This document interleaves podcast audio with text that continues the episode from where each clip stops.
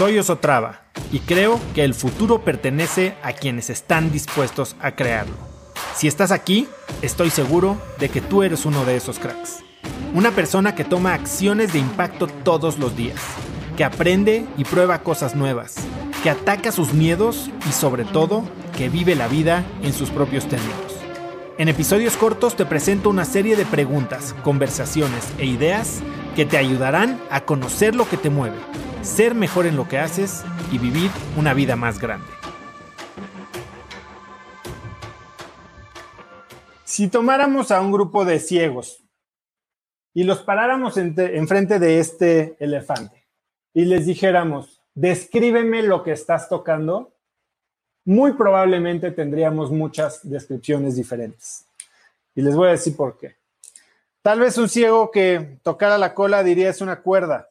Tal vez alguien tocaría la panza y diría es una pared. Tal vez si alguien tocara una pierna, diría es un tronco.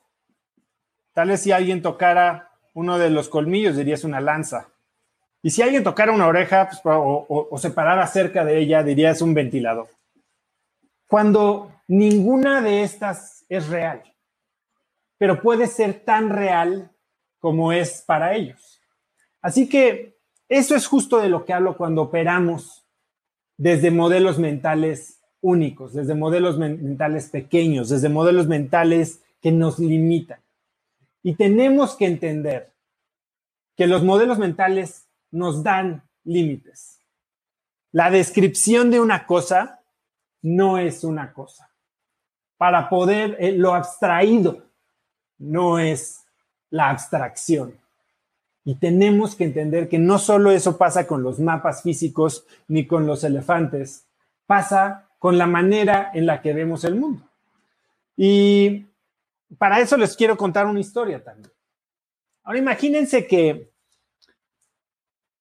van a una fiesta y en esta fiesta se dedican a ser los fotógrafos de la fiesta. Y toman cientos de fotos. Ahora es muy fácil tomar fotos. Y deciden hacer este experimento. Separan todas las fotos en las que hay gente divertida, sonriente, bailando, y se las enseñan a uno de sus amigos o de sus amigas. Probablemente ese amigo diría que fue la mejor fiesta del año y tendría un gran miedo, un gran FOMO, ¿no? Un gran arrepentimiento por no haber ido. Pero si corrían ese mismo escenario y eligieran solo las fotos en las que tal vez casualmente tomaron a alguien solo, aburrido, bostezando, tal vez triste, tal vez una pareja peleándose, tal vez alguien enojado, y se le enseñaran a alguien más, diría esta persona que fue la peor la peor fiesta del mundo.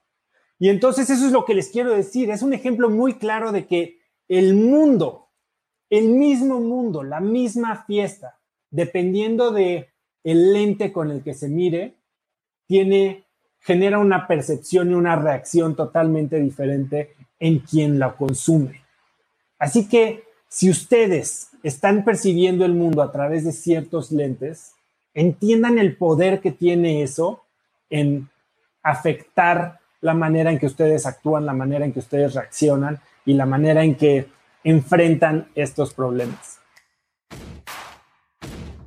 Conecta conmigo en Instagram como arroba osotrava y dime qué te pareció este episodio.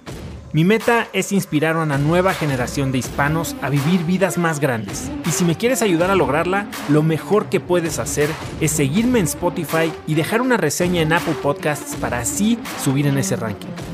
En tu reseña cuéntame de qué temas, categorías o personas te gustaría aprender y me aseguraré de leerlas para darte el contenido que quieres.